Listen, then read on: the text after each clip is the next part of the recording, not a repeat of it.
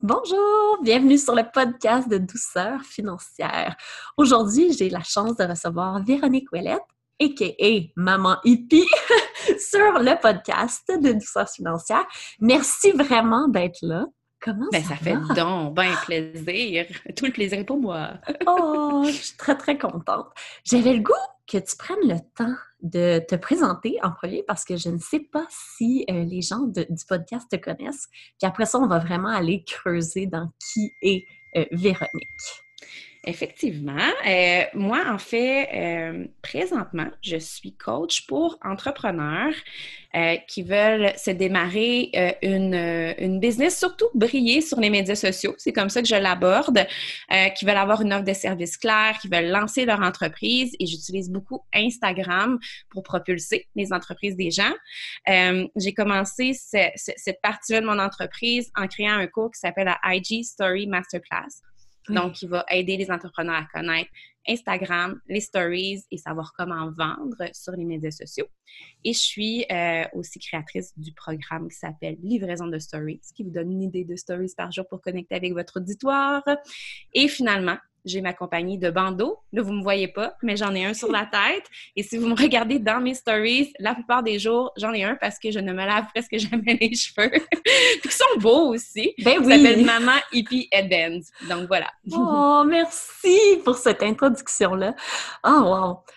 Et là, on va rentrer dans le vif du sujet.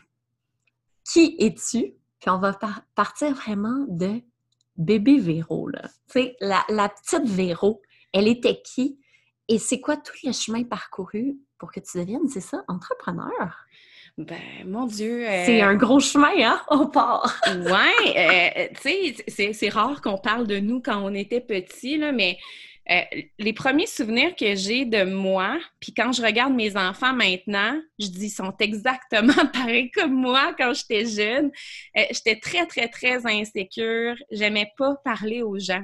Puis ça, c'est comme... Tu sais, je, me souviens que ma mère, elle me poussait de la maison pour que j'aille jouer avec la petite voisine d'en arrière. Puis je voulais pas, puis je pleurais, puis je voulais rester avec ma maman. Puis ma Charlie est exactement comme ça.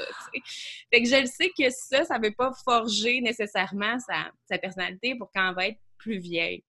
Euh, puis je viens euh, de Beauport, euh, à Québec, d'une famille qui, qui frôlait la pauvreté, là, je dirais. Là, moi, je me souviens d'avoir vu ma mère, genre, s'arracher les cheveux pour savoir comment est-ce qu'elle allait payer son hydro, son épicerie. Euh, tu sais, puis c'est pas pour, pour minimiser si ma mère a demandé écoute ce podcast-là ou peu importe, mais ma maman, elle a tout fait, puis mon père aussi, pour que, pour que ça fonctionne, pour qu'on ait une maison, puis pour qu'on puisse faire qu'est-ce qu'on voulait dans la vie, tu sais, mais les sous, ça a toujours été compliqué. Euh, puis je me souviens que quand j'étais plus jeune, je voyais une de mes tantes qui voyageait tout le temps. Tu sais, était ah! tout le temps partie en voyage, tout le temps, euh, tu sais, en train de faire des trottes avec mon oncle. Elle me ramenait des, souvenirs, elle me ramenait des photos. Puis je me souviens que ça a comme attisé quelque chose en moi quand j'étais jeune. Elle me donnait le goût de faire la même chose. Ça t'a ouvert les possibilités? Ça t'a dit qu'il y avait quelque chose d'autre? Oui. Ça, c'est incroyable comme enfant quand tu te rends compte qu'il y a d'autres possibilités dans la vie. Mais ben, c'est beau, merci à cette tante-là. Ben, wow! Mais tu sais, c'est vraiment elle qui m'a inspirée, je pense, pour, euh, pour... Puis à chaque fois que je dis ça, elle dit ah, arrête ça, là, c'est pas vrai, non, non, non. Mais c'est vrai! Mais c'est vraiment à cause d'elle que j'ai toujours eu cette idée-là, bohème, voyage, puis qu'on pouvait faire plein de choses. Puis cette tante-là avait pas d'enfant non plus. C'est drôle, mais dans ma tête de petite fille, je pensais que si je voulais faire quelque chose de ce genre-là, je pouvais pas avoir d'enfant non plus. Fait que ça tu devais avoir une dualité dans ta vie. Parce que toi, admettons, la richesse et le côté bohème, ça voulait dire pas d'enfants. Mais si toi, tu voulais des enfants, là, t'étais... C'est ça. T'avais une dualité qui n'avait aucun bon sens dans ton corps. tu sais, de, de, jeune femme, de jeune enfant, que tu peux pas comprendre toutes ces dualités-là. Là. Ben oui, exactement. C'est vrai, c'est vraiment bizarre à, penser, tu sais. Puis je pense que c'est la première fois que je le dis en vrai. Parce que, tu sais, c'est comme ça me vient en tête, puis tu sais, je l'idéalisais tellement, cette tante-là, que c'est sûr que ça vient de là, tu sais. Puis toute ma vie, en fait, après ça, j'ai n'ai pas voulu avoir d'enfant jusqu'à temps que je tombe enceinte. On, y arrivera, là, à un moment donné, là. mais... Euh, c'est ça. Puis à un moment donné, quand j'avais 11 ans, ma, ma, tante, elle m'a fait le plus beau des cadeaux que tu pouvais pas avoir. Elle a appelé ma mère. Puis moi, j'avais demandé à chaque, à chaque année, tu sais, comme tous les petits-enfants, est-ce que je pourrais aller à Walt Disney? Est-ce que je pourrais aller à Walt Disney? Puis elle m'avait appelé à 11 ans, ma mère, pour dire, est-ce que je pourrais emmener ta fille à Walt Disney? Ben non. Tu sais, là, maman, je me souviens, je me souviens tellement de la scène, là, tu sais, avec notre petit divan euh, rouge, orange. Là, j'étais en train d'écouter les bonhommes, puis ma mère, elle vient me voir, puis elle dit Attends, là, j'ai vraiment quelque chose de gros à dire, puis j'ai parti à brailler. C'est pas vrai! Puis, bref, on est parti pendant trois semaines à Walt Disney, puis à Myrtle Beach. Puis ça a été comme le meilleur été de ma vie, là, je pense, de quand j'étais jeune. Je capotais bien raide, tu sais, qu'elle m'ait donné cette opportunité-là. Puis après ça, je, me souviens, tu sais, quand j'étais arrivée sur le bord de la mer, je me souviens de la senteur, je me souviens d'avoir vu des paniers pour la première fois, puis c'était comme un de mes rêves de voir un panier, puis je l'avais pris, tu sais, avec les petits, euh, les petits jetables, J'avais pris, c'était la première photo que je prenais avec un Kodak jetable, j'étais là, je vais le mettre dans ma chambre, genre, puis... En tout cas, bref, c'était vraiment gros pour moi. Puis quand je suis revenue, je me souviens que je m'étais dit, je vais tout faire dans ma vie pour pouvoir revivre un trip comme ça. Je sais que mes parents pourront pas me l'offrir, mais par contre, moi, quand je vais être plus vieille, je vais vouloir me payer ça. C'est incroyable comment ça t'a... C'est un expander. Moi, j'appelle... C'est à quel point ta vision, là, était rendue grosse à 11 ans. T'as pas de bon sens. C'est tellement... T'es supposé être un enfant vraiment, un peu naïf. Toi, t'étais déjà une adulte. Ouais, ben c'est à cause que j'avais l'impression qu'on était contraints tellement dans, ma famille par tout ce qui était argent, puis qu'ils ne voyaient pas rien à cause qu'eux, il n'y avait rien, puis ils ne voyaient pas des possibilités d'avoir plus. Puis moi, quand j'ai vu ça, j'ai fait, ben moi, d'abord, je vais le faire. Si eux ne peuvent pas le faire, moi, je vais le faire. je pense que c'est super important. Euh, ça a été le plus beau cadeau de ma vie, en fait. Là. Puis, euh, c'est ça. Fait que à partir de euh, mes 12 ans, j'ai commencé à travailler, euh, tu sais, aller cueillir des fraises, aller cueillir des pommes, tu sais, toutes les affaires que les enfants font, j'ai commencé à les garder. Donc, toutes mes oui, semaines, j'allais garder, je pilais mon argent pour pouvoir m'acheter des choses. Puis quand j'ai eu 15 ans, parce que je pouvais plus attendre, non, 14 ans et demi, ouais, j'allais avoir 15 ans cet été-là, j'ai fait à croire que j'avais 16 ans pour pouvoir travailler. Tu sais, parce que dans ce temps-là, tu ne pouvais pas travailler quand tu n'avais pas 16 ans. Maintenant, ça a comme un petit peu changé, je pense. Mais bref, j'avais dit, oh oui, j'ai 16 ans, non, non, non. Puis j'étais hôtesse dans un restaurant. Ben non! Euh, ma carrière de restauration a commencé là. ouais. Mais c'est bien parce que tu as bien choisi ton créneau. La restauration, c'est quand même assez payant, tu sais. Euh, dans les jobs, c'est le fun, c'est intéressant. Mais pour une, première job, je te dirais, moi, je me souviens que mon salaire, c'était 5 et 25 de l'heure quand j'ai commencé. C'est type. Ouais, c'est pas, pas le taux horaire. Mais euh, dans ce resto-là, les hôtesses étaient supposées d'avoir du pourboire, mais il n'y avait aucun serveur qui me donnait du pourboire. Fait que j'étais payé 5 et 25 sans pourboire. Toi, t'as été vraiment sous-payé. T'étais sous-payé pendant tout l'été, mais ça fait une expérience incroyable quand même. Ouais. Puis après ça, j'ai travaillé dans la restauration pendant euh, une dizaine d'années en and off. Euh, j'ai aussi vécu la job de mes rêves parce que au-delà de tout ça, moi je pense que mon monde à moi, il était forgé, tu sais, dans le rêve, dans, tout ça. Euh, puis j'écoutais beaucoup de films. Puis ça, encore une fois, je vois ma deuxième fille qui est comme ça. Les, films, c'est super important pour elle, les histoires. Puis j'ai toujours aimé ça, justement, raconter des histoires, me faire raconter des histoires. Puis euh, ma job de rêve quand j'étais plus jeune, c'est de travailler soit au cinéma ou soit au Super Club Vidéotron. J'adore ça! fait que je me suis malade! Ah, my God! J'allais porter mes CV là, presque à chaque trois mois, tu sais. Je veux vraiment travailler pour vous. Maintenant, tu irais porter ton CV là, tu serais pris, genre, le lendemain, si tu voulais. Mais avant, tous les enfants voulaient être au Vidéotron parce que tu avais des prix. T'avais des films gratis! Je sais! T'avais les primeurs avant que ça sorte en plus. Moi, je trouvais ça vraiment hot. J'étais là, si je peux écouter des films, puis après ça, le conseiller aux gens, eh ça va être comme la meilleure job de ma vie. Puis j'étais allée travailler là aussi, en plus de la restauration, en plus de, plein d'affaires. oh, wow. Euh, toi, tu t'es mis à travailler beaucoup, beaucoup pour réaliser tes rêves, qui étaient voyager ou c'était plus par besoin alimentaire? Tu sais, t'étais-tu dans un manque à un moment donné, une espèce de service de trop travailler? Parce que je sais que la euh. restauration, c'est quelque chose. La restauration, ça a été euh, la, meilleure école, je pense, à vie, parce que autant que tu es sous pression, que ah tu veux avoir un bon service à la clientèle, que tu veux faire plaisir à tes clients, euh, tu sais, c'est comme... Ça as des heures de fou. fait là, là, toi puis moi. Oui, mais c'est que tu as des heures de fou aussi. À être debout. Genre à courir comme un tarlouse. Je sais pas comment expliquer ça autrement, mais tu cours, tu fais des allers-retours. Des fois, il y a des escaliers, puis ouais, c'est la, ah la, folie, là. Ça n'a aucun espèce de bon sens. Puis en plus, pour ceux qui connaissent le, manoir Montmorency à Beauport, c'est juste ça, des escaliers. Tu montes, tu descends, tu montes, tu descends, tu montes. Fait que j'étais vraiment forme dans ce ben oui. J'avais pas besoin de faire du beach body. Mais euh, tout ça pour dire que oui, euh, quand j'ai eu 17... Euh, non, 18 ans, j'avais fini mon, mon, cégep. En fait, il me, restait, il me restait un cours. Et en plus, c'était français exposé oral que ça faisait trois fois que je coulais. Oh non! Je sais pas pourquoi, je te jure. Puis j'étais là, ah, c'est de la merde, je veux plus aller au cégep. Non, non, non. Puis là, j'ai arrêté de travailler, euh, j'ai arrêté d'aller à l'école pour aller travailler. Puis je me suis pris trois jobs en même temps. parce que j'avais tombé dans... Ben oui. Puis tant qu'à tant qu'à faire, tu sais, je vais faire de l'argent, puis je sais pas trop qu'est-ce que je veux faire dans la vie, puis j'ai pas chez moi. à cet âge-là, on a beaucoup d'énergie. Je sais pas comment dire. Moi, je regardais mon planning quand j'étais au cégep, j'étais une crise de folle. Genre, le matin, j'étais sauveteur de 5h à 7h du matin. Après ça, j'allais au cégep jusqu'à midi. Après ça, je m'entraînais parce que je faisais de la manche synchro. Parce que c'est ça. Après ça, j'allais coacher mes filles de synchro parce que je coachais. Puis après ça, j'étais sauveteur où je donnais des cours d'aquaforme. Oui, puis j'allais au cégep à temps plein. C'est pour ça que je dis, on est complètement fou à cet âge-là. Si tu es un peu workaholic, tu as tellement d'énergie parce que c'est t'as pas encore 20 ans, tu es vraiment dans... C'est fou comment tu peux travailler beaucoup. Ouais. C'est, l'enfer. Je, Moi, je, sais, pas. comment gérer ça avec mes enfants. J'ai comme de l'anxiété. comme, parce qu'un jour, ils vont être là-dedans. Je suis comme, oh non, faites pas ça. en fait, c'est qu'on va les comprendre, puis on va pas pouvoir les juger parce qu'on l'a déjà fait, mais on va avoir peur de qu'est-ce qui s'en vient après. Oui, parce que nous, on le sait, là, après. eh là là! Moi, j'ai commencé à faire... Euh, je sais pas si toi, tu fais de l'eczéma ou du psoriasis. C'est à ce moment-là que j'ai commencé à en faire. Moi, c'est euh, beaucoup, beaucoup, je tombe malade. Ah. Mais comme, tu sais pas, j'ai eu une mono, un burn-out.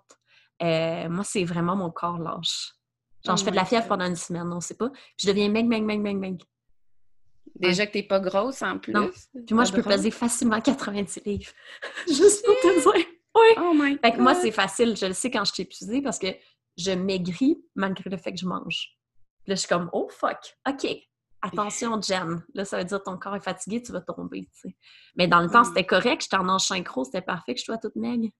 Ouais, c'était beau pour Oui, parce que moi, j'avais des grosses fesses bombées. tu sais, tu comprends? Ah oui! J'aime ça. J'ai mis des, des, guillemets, là, mais tu sais, en termes de... J'étais pas filiforme comme les filles normales de synchro. Fait que c'était juste parfait, tu sais. Ouais, c'est fou, ça, hein? T'es pas bien, mais c'est correct. C'est mieux d'être maigre. Oh, wow! Mais oh sinon, ouais, toi, t'as fait du psoriasis, de l'eczéma à cause que t'étais trop ben, fatiguée ben oui, dire les vraies affaires, c'est juste la fatigue. Oh oui, ben beaucoup. Tu sais, euh, quand mes, mes, filles sont nées, j'ai recommencé à en faire full pin parce que je dormais plus. Mais Fait que, tu sais, c'est vraiment relié à ça. Puis je me souviens que j'avais honte d'aller travailler le matin parce que, bon, je travaillais au métro à côté de chez nous, je travaillais au Super Club Vidéotron, puis je travaillais au couche-tard. Oh fait que je travaillais de euh, en fait, 4 heures du matin, parce que je commençais au couche, tard. Je faisais jusqu'à midi. Après ça, de midi à 3, j'étais au métro. Puis de 3 à minuit, j'étais au Super Club Vidéotron. Fait que ça te donnait 3 heures de dodo si tu te lavais pas. Genre, exact. C'était dégueulasse, sérieusement, je faisais ça 4 à 5 jours par semaine. Puis, tu sais, les deux jours que j'étais en congé, je faisais juste dormir. Puis là, ma mère était là, tu dors tout le temps! Ben, je suis le dors tout le temps, mais je travaille tout le temps, tu sais. Ma mère, c'était comme, t'es là, là, tu vas faire de quoi, là? Tu sais, tu vas certainement oh pas dormir. Fait que, j'avais une mère de même en plus. fait que j'étais genre hyper stressée, là. Tu sais, j'en parle, je shake, là, tellement que je, je, c'était quoi ton objectif d'avoir autant de jobs que ça? C'était-tu de, ramasser le plus d'argent possible? Ben, on dirait que je voulais juste pas avoir de temps libre. Puis quand tu t'y sais, quand tu fais de la psychologie après, tu te dis, ben, j'étais juste pas bien avec moi. Je savais pas qu'est-ce que je voulais faire. Dans ma famille aussi, il y avait beaucoup de d'instabilité mentale. Mon père, ma mère, c'était dur chez nous. Je voulais pas être chez nous. Euh, mon chum, il, travaillait à l'extérieur dans ce temps-là. Moi, j'ai eu un chum stable à partir de 14 ans jusqu'à temps que j'aille 22. Puis après ça, je suis tombée avec mon chum que j'ai là. Fait que j'ai toujours été en relation depuis que j'ai 14 ans à long terme quand même. Euh, puis ça allait pas bien non plus avec ce gars-là. Tu sais, je me retrouvais pas vraiment bien avec. Fait c'était juste pour pas penser, puis pas genre avoir à, affronter des choses finalement. Puis euh, je me souviendrai toujours à un moment donné, j'écoutais la télé, justement dans un, de mes journées libres. Ma mère pas là. Puis j'ai vu une annonce de Expedia à la télé. Expedia, ça venait juste de sortir, là, tu sais, j'avais 18 ans. Fait que là, on venait juste d'avoir Internet en plus chez nous. Fait que je vais voir ça, puis il disait « Ah, euh, vous pouvez avoir des, billets à rabais. Euh, fait que je vais voir, ah, moi j'ai toujours rêvé dans la Californie. Je vais aller voir comment ça coûterait. Puis là, il y a un billet aller-retour qui m'arrive à 350 pièces. Quand même très intéressant. Ouh! 350 pièces, je regarde mon compte de banque, j'avais genre 10 000 pièces dedans. Oui, t'étais correct, tout va bien. J'ai de l'argent, ça va bien. Fait que j'ai booké ça live. Euh, j'ai booké ça genre 16 jours à Los Angeles, jamais allé là, j'ai 18 ans. Euh, puis après ça, j'appelle ma tante Louise, qu'on a parlé ben tantôt. J'ai dit là, ma tante, tu vas m'aider parce que je sais pas, genre, où booker des hôtels, je sais pas, je sais pas quoi faire. Fait que je suis allée chez eux, puis elle m'a aidé à, tout euh, comme planifier mon voyage et tout, puis euh, elle est allée échanger de l'argent avec moi, puis en tout cas, tu sais, là, elle me dit, là, on va chaque jour. elle est donc bien hot. Elle est vraiment hot, mais elle, c'est comme, si c'est sa drogue, là. Elle aime full ça, organiser des affaires, puis tout ça. Fait que je savais qu'elle allait être full dedans. Fait que euh, c'est ça. Puis euh, après ça, j'ai dit à mon chum, ben je m'en vais pendant 16 jours toute seule à Los Angeles. Il était en tabarnouche, là. Il était vraiment pas content. Puis euh, ça a été le voyage. Puis j'ai fait un podcast justement là-dessus. Vous pouvez aller voir un podcast Tipeee si ça vous tente. ça a été le voyage qui a tu sais, on a parlé du voyage en, Floride, mais ce voyage-là, c'est ça qui a comme tout déclenché pour moi. Parce que je me cherchais. Hein? Oui. Je me cherchais, puis quand je suis arrivée là-bas, tu sais, le feeling, on dirait que tu chez vous. Tu sais, je cherchais ce feeling-là. Ça faisait des années parce que ça allait pas bien chez nous. Euh, les gens étaient gentils dans l'auberge de jeunesse où est-ce que j'étais. Euh, ils m'ont accueilli les bras ouverts. Je me suis fait des amis tout de suite. On faisait plein d'activités. Puis, tu sais, toutes les places que je voyais dans les films depuis que j'avais genre 5 ans, j'ai fait, je vais aller là, je vais voir ça. Oh, c'était comme si c'était mon petit monde intérieur que je voyais pour vrai. Comme je réalisais vraiment mon rêve.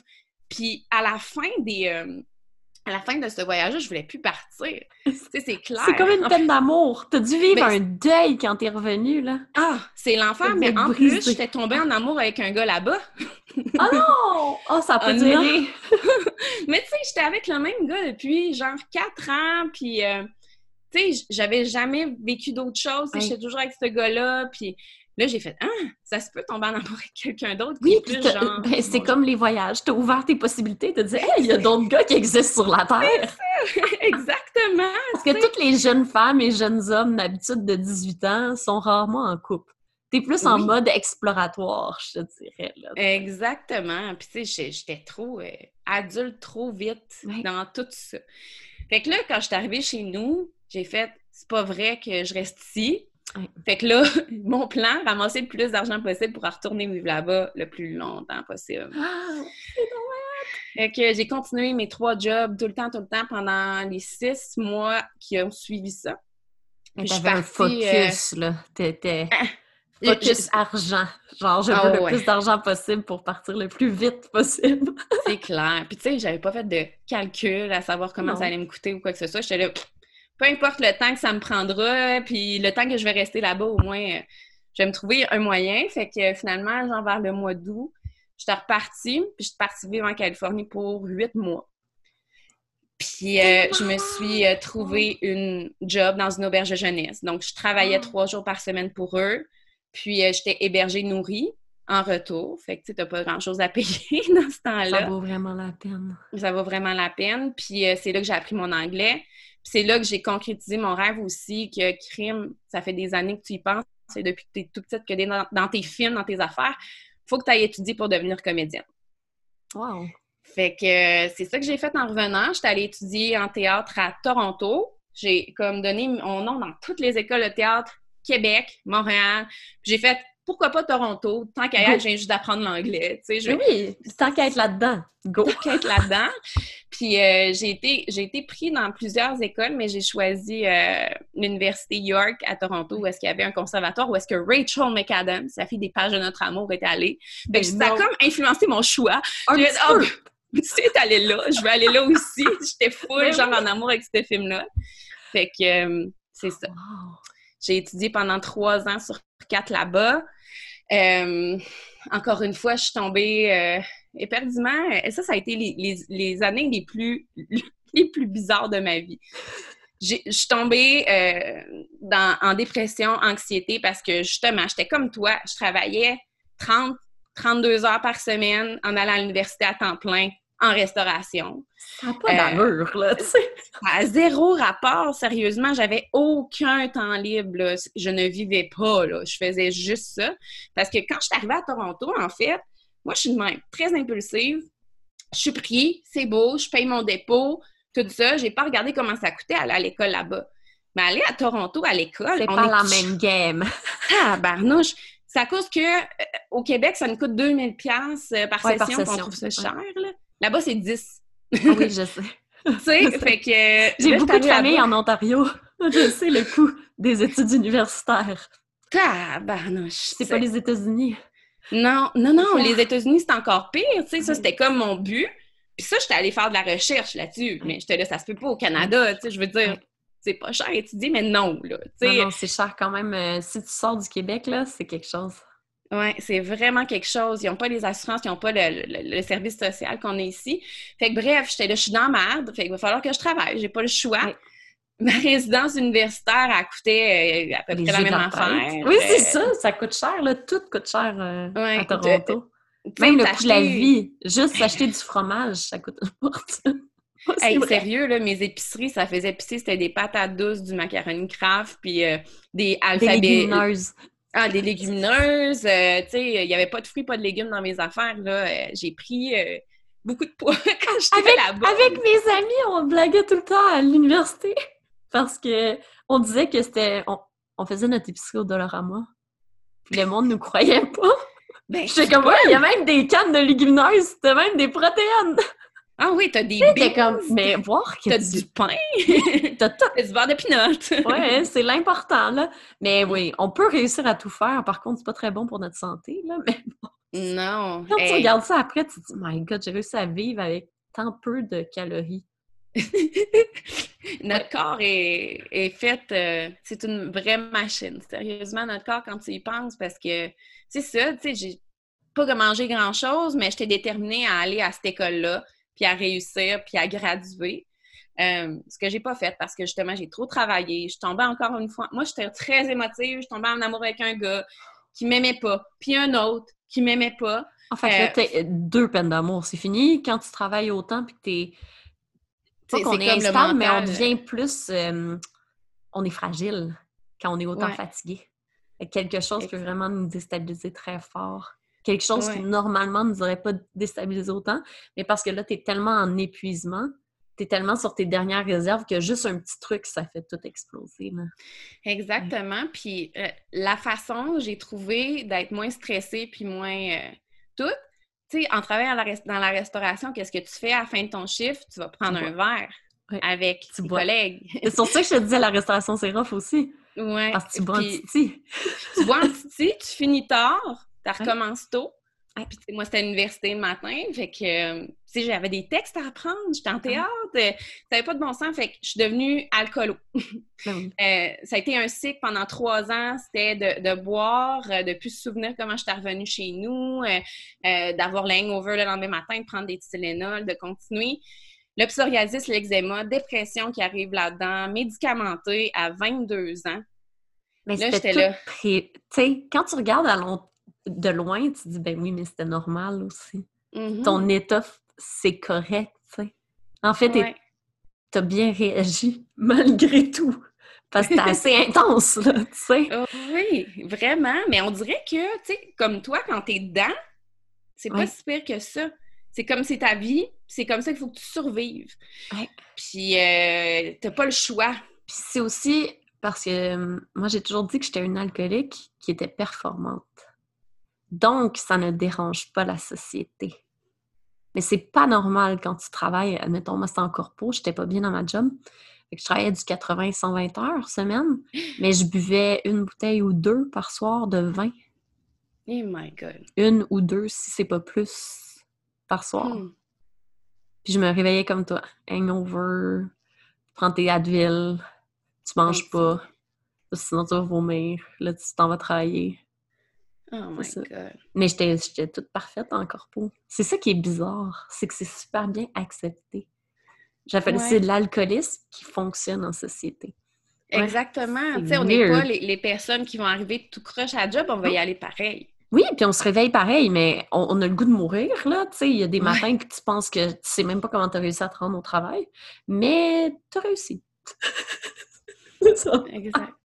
Ah. c'est fou. Oh mais quel mauvais souvenir, parce que ça, ça s'est transposé aussi dans, dans, mon travail après, parce que je suis sortie de, du milieu du théâtre, puis dans ma tête, je suis là, I will never make it, je reviens au Québec, puis c'est de la merde, la vie là-bas, c'est trop cher, euh, les gars, c'est de la merde. Ouais. Fait que je suis revenue au Québec, euh, puis je travaillais dans une boutique de, produits naturels euh, Lush, c'est des, des savons, des bombes de bain, tout ça, puis j'étais gérante là-bas. Puis à un moment donné, ça là, c'est la vie qui t'envoie un message. Il y a un gars qui vient voir une fille avec qui je travaille, une de mes employées, puis il dit Ah, c'est mon bal du CRTQ à soir. Puis là, j'étais là, Christy, CRTQ. Parce que ça, c'est une affaire que j'ai pas dit, mais quand j'étais jeune, un de mes rêves aussi, c'était euh, de travailler en radio-télévision. C'est le Collège Radio-Télévision de Québec. Fait que là, j'étais là, ah, t'es allé au CRTQ, c'est comment? Non, non, non. Là, je commence à parler au gars, blablabla. Puis ils disent en plus, euh, ils font des auditions cette semaine pour la prochaine cohorte. Là, j'étais là, Allô? de la vie! J'étais là, je vois-tu, je vois-tu pas? Finalement, je suis allée, j'ai été prise. Euh, je me souviens, je m'en allais voir un show des Backstreet Boys à Montréal. Mon téléphone sonne. Vous êtes pris au collège radio. J'étais là, ah, c'est la plus belle journée de ma vie! Les Backstreet Boys, je suis pris! Non, non, non! Puis, en tout cas, j'ai commencé euh, à faire le collège radio. Puis pendant ce temps-là, j'avais repris avec le, chum que j'avais quand j'avais 14 ans, quand je suis revenue au Québec. Hein. Évidemment, on revient à nos racines, on se revoit, blablabla. Les vieux amours reviennent. C'est facile. Puis euh, quand je suis arrivée au collège radio, la première fois que j'ai vu mon chum que j'ai là, coup de foudre. Oh non! oh my God, pas encore. Oui, t'étais dans tes vieilles blessures. Tu t'es dit, oh non, pas les hommes. Oh non. Non, ça me tente plus, là. David, il est bien correct, il me ferait jamais rien, il est gentil, tout ça. Puis là, tu sais, j'essayais de mais tu sais, il y avait trop de quoi. Lui, il était avec sa blonde, ça faisait 10 ans. Moi, ça faisait presque le même nombre de temps, tu sais, on est neuf. J'étais là, on va-tu, genre, briser nos relations pour être ensemble? On se ressemble trop, non, non, non. Puis dans ma tête, là, ça me disait, ce gars-là, tu vas avoir des enfants avec, puis tu vas te marier. Je suis pas encore mariée, mais j'ai eu des enfants avec. C'est incroyable! fait que, on est partis euh, ensemble. Euh, dans le fond, euh, lui, il a lâché sa blonde six mois après moi. Ça a été un six mois de calvaire à savoir qu'il est encore avec sa blonde. Moi, j'avais laissé le mien, puis en tout cas. Bref, encore une fois, j'étais là, les hommes, c'est de la crème merde. c'est sûr! Ah! tu vas, ah. devais être comme, elle, je viens de me faire fourrer. c'est comme, c'est sûr qu'il ne reviendra pas vers moi. Oh non. Ah non, ça, ça a été, tu sais, les, les, pires, le pire, en tout cas, je pensais le pire. Puis ce gars-là, en plus, c'est un gars qui fêtait beaucoup mon chum dans le temps. Tu sais, il est encore fêteur, mais il est vraiment moins pire qu'avant. Puis j'étais là, c'est une bonne idée, tu sais, de retourner là-dedans parce que j'étais comme, j'étais éloignée de Toronto, ça allait bien, mon, mon chum, il buvait plus, puis j'étais bien. Puis là, de revenir là-dedans, tu sais, ça me tentait pas. Puis là, finalement, justement, en sortant avec lui, je suis revenue là-dedans. C'est tellement facile. Et non, j'étais là, qu'est-ce que je suis en train de me faire, tu sais, mais j'avais du fun en même temps. Fait ben oui. on n'est pas niaiseux non plus, là. On a quand même un peu de plaisir, là. Non, mais c'est vrai, là. C'est pas juste des désavantages. non, non, c'est vraiment cool, tu sais, quand t'es sa brosse, puis que tout est ben beau, tout est parfait, là. Mais t'as un peu la vie de l'amour, tu sais, parce que tu te trouves vraiment cool. oui, c'est ça, exactement, tu sais. Moi, je suis capable d'aller euh, tous les soirs dans les bars, puis tata, puis en tout cas. Puis les gens me connaissent. ouais, euh, non, vraiment, là, c'était... Ah, l'alcool, hein? Qu'est-ce que ça nous fait vivre? Oh, je connaissais pas une trop de monde de bord. Moi, je meurs de rire. Je suis comme, oh my god, ça n'a pas de bon sens, mon ancienne vie. Mais tu y retournerais, puis je suis sûre qu'il y en a qui seraient encore là. Parce que on avait un bar en particulier où est-ce qu'on allait, mon chum puis moi, pendant l'école, puis on y retourne, puis dix ans après, onze ans après, ils sont encore là. C'est incroyable. Mais la vie, des fois, c'est figé hein, dans le temps les choses changent pas tant que ça. Oui, c'est vrai. Les gens changent pas tant que ça. Il faut vraiment que tu aies beaucoup de volonté pour changer. Ben, c'est dur! Oui, il faut que tu aies beaucoup, beaucoup de volonté puis que tu fasses beaucoup de choix difficiles pour changer. Parce que c'est ça. Les gens restent dans leur petit pattern. C'est, ah Quand on regarde, nos amis du secondaire, ils ont tous resté pareils. Là, t'en as deux, trois qui ont vraiment changé, évolué. Mais sinon, tous ceux, on dirait qu'ils avaient déjà leur chemin ils sont tous allés dans leur petit chemin qui était pavé devant eux. C'est impressionnant, ça. Puis moi, en plus, toutes mes amies du secondaire, tu sais, j'étais... J'étais comme la fille outcast dans tout ça, tu sais, qui essayait plein d'affaires, puis eux autres, il y avait encore une fois, tu sais, moi, j'avais mon chum à 14 ans, eux autres, ils ont le même chum depuis le secondaire. Toute ma gang. Oh my Toute cette gang-là, en fait, je me suis comme détachée de tout ça parce que je me... Tu sais, quand tu te sens pas bien, quand tu reviens dans les parties, quand tu te sens comme jugée un peu. Je me sentais de même. J'avais pas les mêmes sujets de conversation. Ils ont tous eu leurs enfants à 21, 22 ans. Moi, j'étais comme, je m'en vais étudier en théâtre dans une. Tu sais, je sais même pas si je vais avoir de la job quand je vais sortir de là. Je, je veux pas avoir d'enfants. Encore une fois, c'était comme non. Je trouve ça, j'aille ça, les enfants. Je trouve ça ben plate. Euh, parler d'enfants, c'est poche. Tu sais, on est jeunes. Pourquoi qu'on parle de ça? Fait que bref, euh, oui, puis ils sont encore. C'est fou, hein? Mais moi, c'est au contraire. Ils m'ont dit que j'étais une vraie folle parce que j'ai eu mes enfants à 29 ans. 29 puis 30. Parce que je les ai eu jeunes. Parce que moi, dans ma gang d'amis, il n'y a personne qui a leurs, enfants encore. Ah! Le monde, ils ont comme à 35, 38. Parce que toi, avec tes CPA, c'est ça, c'est la carrière C'est des corpos, ouais. Fait que les filles, ils veulent pas. avoir des enfants avant 35 ans, tu scrapes ta carrière. Ben voyons donc. Moi, c'est complètement l'inverse. Moi, je suis le petit mouton noir qui a eu ses enfants d'avance. Mais là, à 29 puis 30 ans, 100 ans, là, c'est pas... Je pas très jeune. Mais ouais. C'est fou, hein, les, les, différences selon le... En fait, le monde selon, ouais, ouais, le monde corporatif, là, en fait, il y a vraiment... C'est incroyable. Ben, j'en ai eu une amie, justement, qui, qui, fait la même job que toi, puis elle me dit exactement la même affaire. Elle aussi, elle l'a eu à 25, son premier, puis elle était là, ma carrière est finie. Tu sais, je le sais. Mais je t'ai levé, voyons, non, T'as toute la vie devant toi! Non, parce que toi, tu penses, là, tu te dis, OK, j'ai un enfant. Fait que là, pendant ton congé de maternité, t'as pas d'augmentation. Donc, dès que tu sais que t'es enceinte, là, il te bench. Je mets des guillemets mais t'es comme benché. Fait que là, t'auras pas de promotion. Fait que là, c'est neuf mois que t'es enceinte. Après ça, t'es un an en congé de maternité. Fait que là, t'as pas d'augmentation encore. Puis après ça, quand tu reviens, ça te prend un à deux ans avant de revenir au stade où tu étais avant. Fait qu'un enfant, c'est genre cinq ans d'arrêt sur le marché du travail. Ouh! Comme c'est triste! Mais c'est épouvantable parce que tu vois toutes les autres qui sont comme. Ouais, mais ça, c'est. C'est débile. Mais c'est une culture dégueulasse. C'est une culture d'orgueil et de overachiever. Oui! C'est clair, on s'en fout, tu sais, dans, dans, dans, le sens où une augmentation, c'est ça qui va faire que tu es une meilleure personne, que ça marche Mais c'est parce que c'est ça que tu veux, en fait. Tu travailles, tu travailles pas 100 heures parce que tu aimes ta job. Non, OK, oui. Tu travailles 100 heures, tu travailles 100 heures semaine parce que tu veux être associé. Tant que tu n'es pas associé, tu n'es rien. Oh Tant que tu n'as pas fait tes heures, fait... ouais, c'est fou. Puis tu sais, quand moi j'ai décidé de devenir entrepreneur, il y a plein de gens qui me demandaient, puis j'ai encore beaucoup de, copains à mes amis qui disent Mais qu'est-ce que tu fais dans la vie, toi? Ils comprennent rien, là. Parce que je suis sortie. Mais là. T'es sortie de la bulle. Ouais, ça marche pas, là. Je fais. On comprend pas. Mais c'est drôle, ça, parce que tu dis Ah, des gens qui devraient avoir un peu d'ouverture de possibilités en ont aucune. ça me fait tellement rire. Ouais, ils voient pas, ils voient pas justement qu'est-ce que tu peux accomplir si tu es à ton compte versus que tu, euh, euh, tu, tu tiens sur un titre. C'est vraiment ça que C'est pour ça que tu travailles. Mais... Oui, puis on est tellement axé sur tu factures en cinq minutes que là, c'est comme, ouais, mais comment tu factures tes clients? Les entrepreneurs, ils ont de l'argent. Ils peuvent te payer. Si, c'est tout ça. C'est drôle, c'est toute la, la, mauvaise conception de, du, milieu juste parce qu'ils ne connaissent pas ce milieu-là. Oh my God! Mais c'est drôle parce que tu dis ça, puis euh, on, on, est presque rendu là dans mon histoire, mais quand j'ai décidé vraiment de devenir entrepreneur avec Beachbody, quand, comme quand tu es dans un MLM, les gens sont dans leur bulle de MLM, puis il y a juste ça qui existe. Puis si justement t'es pas promu diamant, 5 étoiles, 15 étoiles, là justement c'est comme si t'étais de la merde, c'est la même affaire. Puis là à un moment donné, t'as le sentiment que t'es pas assez, puis que tu fais pas assez de différence, puis que tu feras jamais assez d'argent, puis assez, puis assez, puis assez. Puis mais c'est la même chose.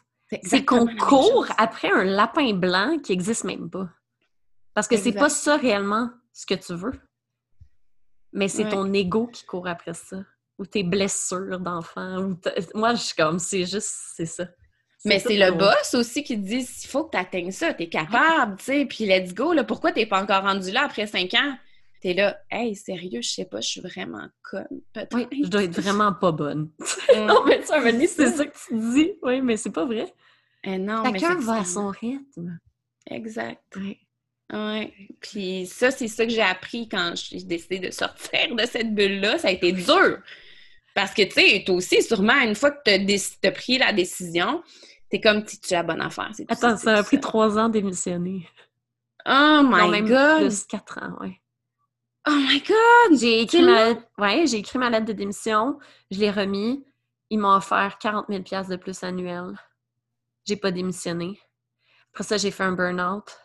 J'ai mmh. revoulu démissionner. Ils m'ont dit non, va en vacances trois mois. Euh, ah, non. Ouais, à chaque fois que j'essayais de partir, je pouvais pas. Mais c'est parce que j'avais pas encore cette écœurante titre-là aiguë ou cette volonté-là. Puis, euh, en fait, je suis tombée enceinte. Hmm. Puis là, ben, j'ai pris mon congé de maternité. Je suis retombée enceinte super vite. Fait que euh, j'étais encore en congé de maternité. Puis, en fait, j'ai démissionné cette année, là. J'ai démissionné il y a genre quatre mois. J'avais trop oh peur. God, Mais je travaillais plus, là, depuis genre deux ans et demi, ouais. Mais j'avais trop peur, j'étais pas capable d'aller porter ma démission. Genre, c'était un blocage physique. Ce matin-là, je me réveillais, puis genre, j'avais mal au cœur, j'allais pas bien. Fait que ça peut être très, très dur. tu sais, ceux qui sont comme, ah, c'est vraiment facile, je suis comme, oh mon Dieu! Mmh. Ouais, ben c'est comme toi, quand t'es sorti de ça, c'est beaucoup de remises en question, c'est un changement de paradigme, c'est se dire, OK, est-ce que je suis capable de le faire tout seul? Eh, mais parce que t'as toute la force d'une équipe en arrière de ben toi tout le temps qui te pousse. moi, j'ai tout le temps eu des adjointes, là. J'avais un poste assez haut, j'avais mon adjointe, gérait toute ma vie, j'avais mon équipe, j'ai tout le temps... Tu sais, à la fin, là, je gérais 150 personnes. J'avais une équipe, c'était le fun. Mais je travaillais 24 heures sur 24, 7 jours sur 7. Tu l'équipe d'Inde a commencé genre à minuit le matin. Ah! Oui. Fait que de minuit à 7, c'était l'Inde. Puis après ça, de 7 à 5, c'était le Québec. Fait que moi, il fallait que je sois libre. Je sois disponible. Ouais. Fait que c'est fou. Ah, Mais de sortir de ça, c'est extrêmement difficile. Puis je pense que les gens comprennent peu jusqu'à temps que tu fais le move pour de vrai.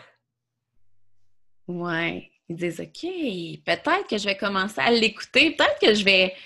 Oui, ça a l'air, ça a l'air de fonctionner, elle a l'air d'être plus heureuse, elle a l'air de tu sais, elle rayonne.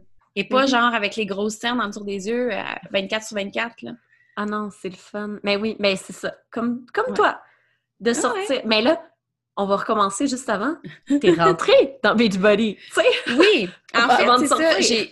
J'ai fait de la radio, euh, tu sais, après le, collège radio, pendant huit ans, j'ai tout fait les postes que tu pouvais faire à la radio. Euh, animatrice, journaliste, euh, rédactrice, productrice.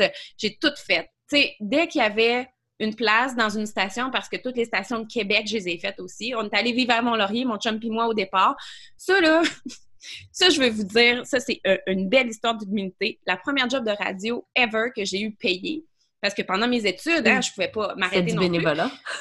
j'étais, euh, j'étais recherchiste gratis tous les matins de 3 h à 7 h du matin euh, dans une station de radio de Québec Mais tu sais, j'étais là, c'est de l'expérience, je peux pas dire non à ça. Puis, tu sais, je me levais à 2 heures du matin.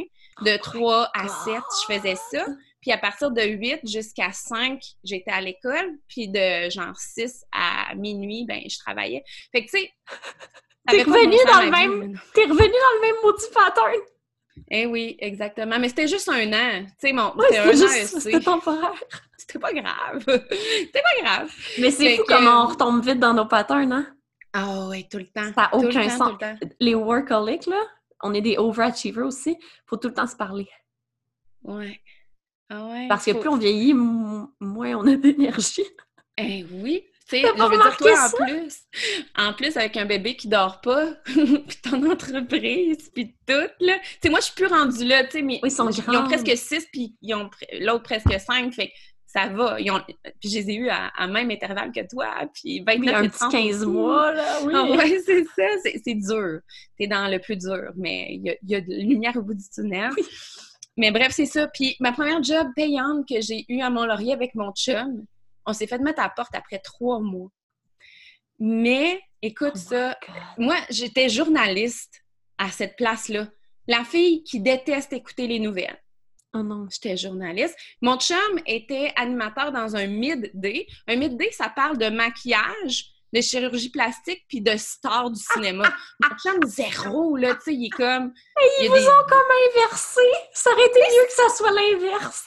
En fait, on a les deux appliqués sur ces postes-là, puis on, a été pris, mais moi, je voulais être vue comme la fille, tu sais... Euh, je suis intelligente, puis euh, je suis pas juste la fille qui va parler dans les spectacles, tandis que c'était vraiment ça. Oui, c'était ta zone de génie! oui, c'est ça! Puis lui, il était là, ah, moi, je suis capable d'animer de la musique, puis tout ça, mais lui, il aurait été super bon en journaliste. Mais bref. Fait que, Première job, on apprend. c'est ça, on apprend. Puis on était full fru, mais finalement, quand on a regardé ça de plus loin, de toute façon, justement, une bouteille de vin par soir, ça devait être ça qu'on devait boire. Il fallait qu'on se lève full de bonheur, puis on n'était pas full fiable. Fait que c'est ça. Fait qu'on était retourné vivre à Québec, mais on n'avait plus d'argent parce qu'on venait juste de vivre un déménagement. Puis là, aller-retour, ça coûte cher. Euh, on avait un bail aussi de 12 mois à payer. Fait oh que sa grand-mère. Trouve avec deux bails, tu sais. Ça n'a pas, pas, de bon sens, on pouvait pas avoir un deuxième bail, on n'avait plus de job. Puis, je veux dire, une job à la radio à Québec, on était là, on ne pourra jamais se trouver ça. Non. Fait qu'on est allé vivre. sous-loué à Mont-Laurier, c'est pas comme sous-loué à Montréal, là. Comment? C'est comme, euh, t'en auras pas. c'est ça. Ah, c'était pas le fun, pas en tout, c'était pas une bonne nouvelle. Puis je pense qu'on on était défaits toutes les deux. On était là, c'est notre première job, puis on se met à la porte. C'est pas pour nous, c'est En même temps. C'est n'importe quoi. En couple. T'es le my God! Aïe, aïe, aïe. C'était un retour difficile, puis on est allé vivre chez sa grand-mère pendant six mois dans son sous-sol. Oh, merci grand-maman. Merci grand-maman Tommy. Puis, on... puis ça, c'est drôle parce qu'on avait un lit simple puis on couchait les deux là-dedans. Maintenant, on n'est plus capable de se tenir, pour on a un leaking. On était là, ah, t'es à ma place, tout ça. Il, il ronfle, il m'énerve, tu sais, mais dans ce temps-là, un lit simple, c'était correct. ben, c'était le maximum que vous pouviez avoir. Tu sais, un moment tu te contentes de ce que t'as, hein? comme t'es là, on a un lit puis un appartement gratuit. Ben, garde, merci. fait que c'est ça. Puis on est revenu à Québec, puis moi, je me suis trouvé une job comme ça. J'ai été super chanceuse. Euh, j'étais animatrice la fin de semaine. Puis la semaine, je travaillais dans un resto. Puis mon chum, lui, s'est trouvé une job à Sainte-Marie-de-Beauce. Donc, c'était pas trop loin de Lévis où est-ce qu'on habitait. C'était correct. Puis euh, après ça, j'ai fait tout, ça, toutes les stations de radio à Québec. J'ai tout fait. Puis à un moment donné, ben, surprise, je suis tombée enceinte alors que je ne voulais pas d'enfant. Puis je l'avais très bien dit à mon chum. Puis mon chum, lui, il en voulait, mais tu sais, il était prêt à être avec moi. Tu sais, il dit, bon, tu sais, regarde, ça arrivera, ça arrivera, puis c'est pas grave. sais. Les gars, c'est rare qu'ils sont comme, oui, je veux des enfants. dans la vingtaine. Ouais, c'est ça. C'est sûr. Exactement. C'était comme, c'est pas grave, tu sais, on verra plus tard. Tomber enceinte! Une belle surprise! Surprise! Puis euh, c'est ça. Puis moi, je ne le voulais pas. En, fait, euh, la première fois que je tombe, c'est ça, parce que je suis tombée enceinte avant de tomber enceinte de Charlie. Euh, une fois, je le voulais pas. Puis je l'ai dit à mon chum, je le veux pas. Puis il dit non, non, on le garde.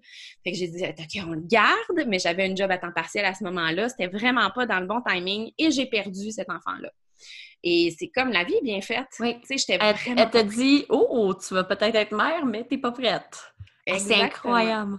Oui, c'est incroyable. Puis, tu sais, j'étais enceinte, je l'ai perdue à 16 semaines.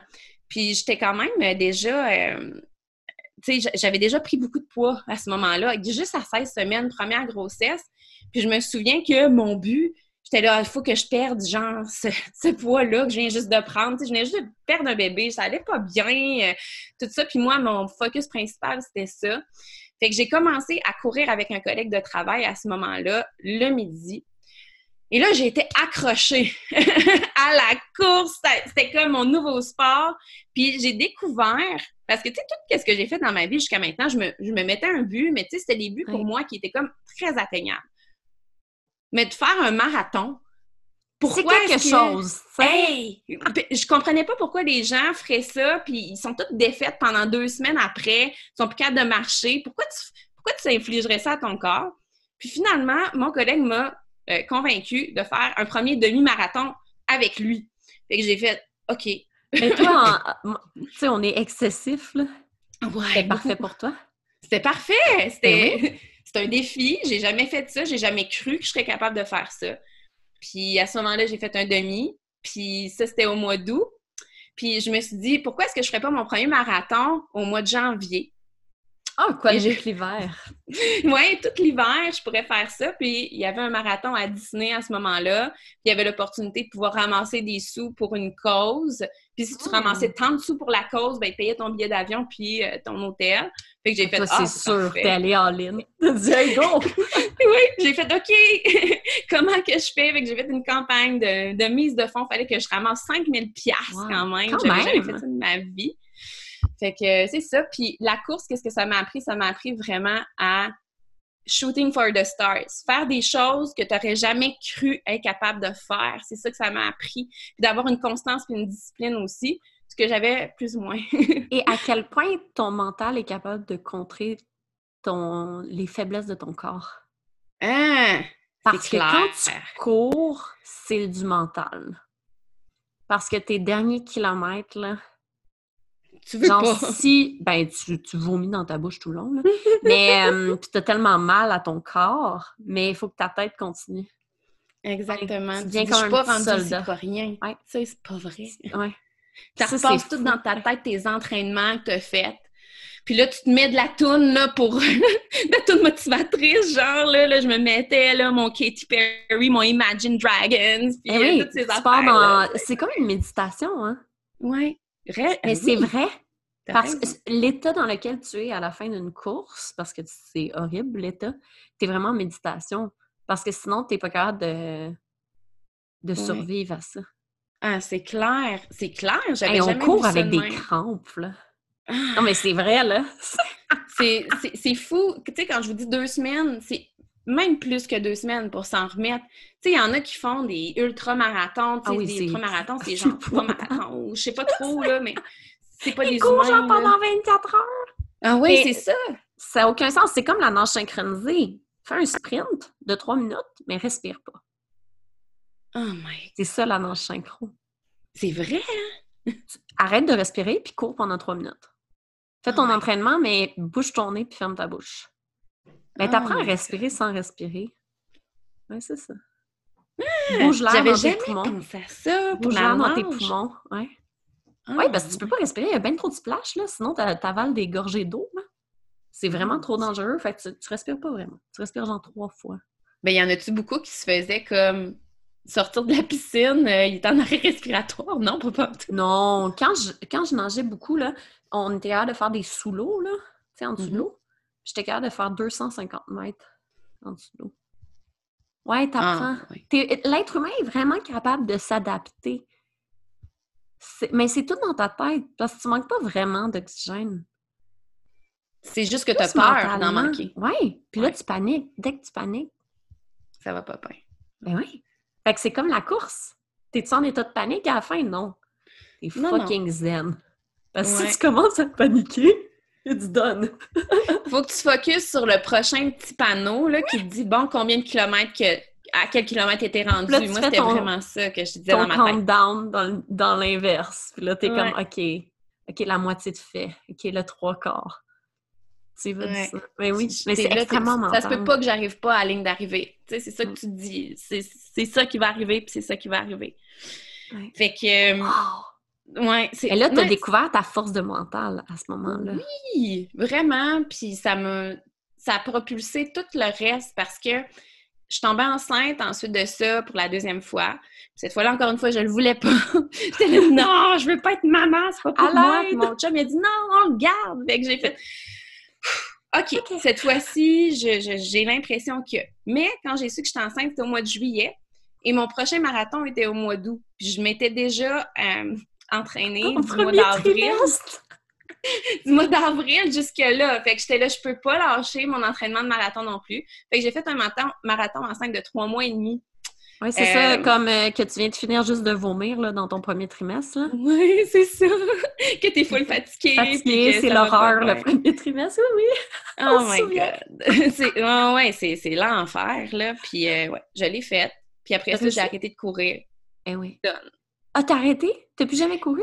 Ben, en fait, j'ai, eu des segments, ça allait ah vraiment pas bien pendant le marathon. Fait que je suis allée voir ma, ma, ma médecin. Elle dit, là, t'as déjà fait une fausse couche. Je pense que ton corps te dit d'arrêter. Fait que là, arrête. Fait que j'ai commencé à faire du spinning puis du yoga à la plus place. Doux. Ouais, plus doux pour ton corps. C'est quand même moins d'impact. C'est ça, exactement. Puis euh, quand j'étais enceinte, j'étais déjà tannée du monde des médias. Euh, je trouvais que c'était fake. Euh, j'étais là, oh ouais, c'est ça, travailler dans le monde des médias, ça parle dans le dos de tout le monde. En fait, ton rêve, il est comme brisé. Ouais. Ah, ben, tu briser ton rêve tous les jours. Ouais, c'est horrible, sérieusement, ce monde-là. C'est très masculin aussi. Puis les, femmes sont. Oui, sont très machos. C'est tout encore des, des boss, c'est tout des gars, fait que c'est dur. Puis euh, j'aimais beaucoup le sport à ce moment-là. Puis j'étais là, je pourrais réorienter, ma carrière vers le yoga ou quelque chose de même. T'avais quel âge, là? Là, j'avais 28 ans. C'est parce que tu as eu genre 8 carrières déjà. Plus tous les petits jobs que j'avais sur le side, là. Faudrait juste que je les écrive à un moment donné. C'est genre, mais t'es si jeune! tu sais, quelqu'un qui a 60 ans dirait ça. J'ai comme, OK, parfait. Là, c'est comme, t'as 28 ans. Incroyable! En tout cas, ouais. Mais oui, euh, j'ai, ouais. Ouais, quand tu y penses, c'est vraiment incroyable. ouais, c'est beaucoup. C'est un beau bagage. Ça fait que maintenant, tu es un entrepreneur incroyable grâce à tout ça là, aussi. Ben, quand tu vis plein d'affaires, je pense que ça, donne la perspective que tout est possible anyway. Oui. Tous tes changements, tu es un papillon, tu es tout le temps en train justement de, de pouvoir changer, peu importe. Il n'y a rien qui est figé dans le temps. C'est toi qui décides, finalement, selon qu'est-ce que tu aimes, où est-ce que tu es rendu. Puis je pense que c'est normal aussi, quand on nous demande à 17 ans qu'est-ce que tu veux faire, qu'on fasse quelque chose, puis après ça, que ça change. c'est pas supposé d'être toujours la même chose. Non. on est ça va être de plus en plus ça. Ouais. on a le droit d'avoir huit carrières, 10, 40, 50. T'es pas folle, là! Non, puis t'as le droit de changer d'idée, là. Ben oui, c'est ça. C'est comme si, à cause qu'on avait étudié dans quelque chose, que c'était notre orgueil qui nous disait c'est pas vrai que je vais rien faire avec ça. Oui. Était non. Non, mais ça va t'amener de la culture générale qui est très, très importante, qui va t'amener des grosses forces dans d'autres carrières. Exactement. C'est important. L'école, pour, comme culture générale, c'est vraiment bien. Mais c'est pas parce que tu as un bac, je sais pas moi, en com, que nécessairement tu vas aller en com. Là. Il y a ça aussi, tu sais. Ouais. Ah non, t'as un monde de possibilités. Puis un des, tu le suis sûrement, euh, Gary Vee, c'est un de mes mentors préférés sur Internet, puis sa phrase qui me revient tout le temps, là, c'est, euh, là, parce que je veux le dire, je sais même plus où est-ce que, je sais même plus où est-ce que je m'en vais. Euh, mais oui, c'est ça, c'est que tu aurais pu être une chenille, tu aurais pu être un écureuil, tu aurais pu être une roche, eh oui. mais tu es un humain en 2020. T'es genre, T'es fucking, plein de possibilités. T'es fucking hot, là. Genre, ta vie n'est que du choix. Puis, tu sais, je mets encore plus... Tu sais, nous, en plus, géographiquement, on est vraiment choyés. Et socialement aussi. Fait qu'à un nez, go, là, on est vraiment choyés. Il y a des gens que socialement sont vraiment moins choyés, puis géographiquement aussi, là. Fait qu'on est des humains qui sont tombés sur le bon continent, euh, continent là. Non, mais c'est vrai, là. On aurait pu ben être n'importe où, là. Oui, oui, mais tu sais, je veux dire, pour les, gens, justement, qui m'écrivent à chaque jour si je veux devenir leur princesse d'Arabie, là, tu sais, eux autres, c'est ça leur travail, là, tu sais, d'avoir quelqu'un qui va pogner pour envoyer de l'argent parce qu'ils n'ont aucune ressource, puis ils ne peuvent rien faire parce que le pays, justement, géographiquement, où est-ce qu'ils sont confinés, ça va pas bien. Mais oui, puis eux, ils n'ont pas l'ouverture des possibilités comme nous, là. Et que c'est ça, des fois, quand on enlève ces œillères-là, on fait comme, mais là, on est donc bien choyé. Ça veut pas dire que ça va être facile, ça, loin de là. Mais tu en as beaucoup de possibilités, beaucoup de choix que tu peux faire. oui, vraiment. Puis il faut juste que tu te concentres sur une chose, d'être bon en une chose. Puis après ça, oups, cette chose-là va peut-être t'emmener d'autres. Ben Justement, mais il faut juste que tu te concentres après parce que ça, c'est une des affaires que tu peux dire aux gens. Ouais, il y a beaucoup de possibilités. Ouais, mais il y a sûrement un, talent caché, un talent général que tu peux te focuser, devenir genre la baisse là-dedans. Des priorités. Ouais. C'est une priorité. tu fais une affaire à la fois. Oui, exactement. Parce que je crois aux gens qui sont multipotentiels. Tu sais, mais de se qualifier, admettons, de multipotentiel, ben ça va pas t'emmener de clients. Je suis désolée, là, mais... Faut se nicher! Ça, c'est ta job! Nichez-vous! Nichez-vous, guys! oh là on va vous apprendre ça. Mais c'est ça, fait que quand je suis tombée enceinte, ben, c'était clair que je voulais plus retourner dans le monde des médias. Puis j'ai trouvé Beachbody euh, en ligne, une fille que j'ai vue son avant-après, j'ai fait Oh wow, justement, elle vient juste d'accoucher, puis elle est si fit! je veux faire ça, moi aussi! Tu sais, j'avais encore ce thinking-là dans ma tête, que je n'ai vraiment plus, by the way. On dirait que je suis, je suis gênée de dire ça maintenant, mais c'était vraiment ça que je pensais. Mais on euh, évolue, hein? Oui, On a le droit de changer. On vient juste de le dire, en fait. on a le droit de changer. puis j'ai décidé d'essayer ça, le marketing de réseau. Puis ça, pour moi, j'ai été chanceuse dans le sens où je pense que le marketing de réseau, tu sais, il y en a plein qui disent que c'est pour tout le monde, mais à la base, il faut que tu aies un, certain charisme. Il euh, faut que tu sois capable d'emmener des gens avec toi, de les convaincre, de les motiver aussi, parce que tu peux pas juste vivre de la vente de produits, mais il faut aussi que tu aies une équipe. Fait que je pense que j'ai une force de, de, rassembler des gens qui me ressemblent autour de moi. Puis je savais pas que j'avais cette force-là, en fait, mais je me l'ai découvert avec ça. Puis euh, maintenant que, j'ai fait du marketing de réseau pendant cinq ans avec Beachbody, puis que justement on parlait de des up and down, de vouloir devenir ci, d'atteindre tel but, puis maintenant je me dis je peux faire n'importe quoi moi-même. Puis maintenant je peux me créer justement un réseau de femmes puis d'entrepreneurs qui me ressemblent, qui sont pas nécessairement de Beachbody, mais qui sont de plein de sphères puis qui peuvent m'apporter plein de choses différentes. Puis c'est encore plus riche que qu'est-ce que j'ai créé avec ça. Euh, je dis pas que c'était c'est plus bon, c'est encore bon. Il y en a là-dedans que je parle encore, c'est mes amis, je les adore, puis continue ça. Mais moi, je suis rendue un petit peu ailleurs, puis je me rends compte de justement que l'univers est tellement beau, puis que ça nous apporte tellement des belles connexions d'être entrepreneur. C'est pour ça que je suis ici avec toi, justement. Parce que c'est une belle personne avec des belles valeurs aussi. oh, merci! Mais je trouve aussi que le MLM, c'est une excellente école d'entrepreneurs. C'est incroyable. Puis non, c'est pas fait pour tout le monde. Et moi, là, je me suis plantée en MLM. j'ai essayé deux MLM, mais j'ai pas... Euh, je suis pas bonne pour me vendre, entre guillemets, sauf quand je suis 100% convaincue. Et j'arrivais pas à être 100% convaincue, donc ça a été un flop. Mais c'était parfait parce que c'est mes plus beaux apprentissages. Je pense que si tu n'as pas d'échec comme entrepreneur, ça veut dire que tu prends pas assez de risques. Effectivement. Et, ouais. Et être entrepreneur, c'est prendre des risques et pouvoir tout perdre. Puis je pense que c'était correct aussi pour moi d'accepter que je n'étais pas bonne là-dedans. Parce qu'on a le droit d'être pas bon, hein? Tu sais, c'est correct. Puis je, suis allée simplement ailleurs, puis j'étais vraiment meilleure, tu sais. Ben oui, là, tu as trouvé ton X, tu as trouvé de quoi est-ce que tu pourrais parler all the time, every day, tu sais. Ah c'est pas un effort. Ça n'a pas l'air d'être un effort pour toi de parler de quoi tu parles. c'est exactement ça que tu veux trouver. Puis moi, les produits amaigrissants, c'est parce que je me sentais fucking imposteur. Moi, là, je pesais 200 livres quand j'étais enceinte, je fais absolument rien, puis je reprends mon poids santé. Je m'entraîne pas. Je suis pas pour te vendre quelque chose d'amaigrissant, là. Genre, ça. genre, je me crois pas, parce que je sais que j'ai jamais utilisé ça. Mais non, je peux pas.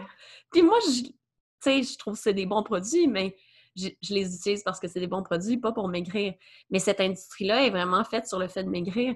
Puis moi, je viens d'une industrie où le corps, c'est un chef-d'œuvre. Tu sais, moi, j'ai d'une gang de piscine. Je faisais de l'aquaforme, de la nage synchro, du water polo, du plongeon. Tu sais, là, des, des shapes, j'en ai vu toute ma vie, là, des tout nus, tu sais. Fait que pour moi, le corps, c'est un bel outil. Puis on recherchait pas la maigreur. Nous, c'était rechercher la, la, performance de ce corps-là. J'ai toujours trouvé ça bizarre de rechercher la maigreur parce que pour moi, c'est l'inverse. J'ai toujours recherché avoir de la masse.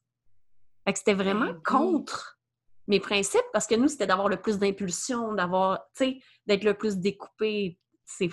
Ouais. Fait que j'étais comme, mais je peux pas te vendre ça. ça marche pas, c'est pas pour Mais dans mes principes d'athlète, ça marchait pas, puis je l'ai vu.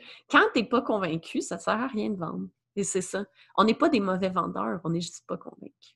Mais c'est clair. Hey, quand, quand, tu trouves une chose que tu veux vendre, t'es complètement fou. Oui, tu sais, il faut que je te fasse découvrir ça. C'est comme. Mais oui. OK, tu sais, comme moi, Instagram, je vais t'en parler everyday. Je trouve tellement que c'est un beau réseau social. Tu sais, je, je comprends pas pourquoi tout le monde ne sont pas sur les stories. Je comprends pas pourquoi tout le monde n'essaye pas de se monter une business là-dessus si, évidemment, leur client idéal est là-dessus. je veux dire, what you waiting Peux-tu vendre les stories? Moi, j'ai eu plein de coachs marketing. Puis il n'y a personne qui m'ont vendu les stories. Puis à un nez, je me suis rendu compte que c'était vraiment ma force. Et je convertis juste en stories sur Instagram.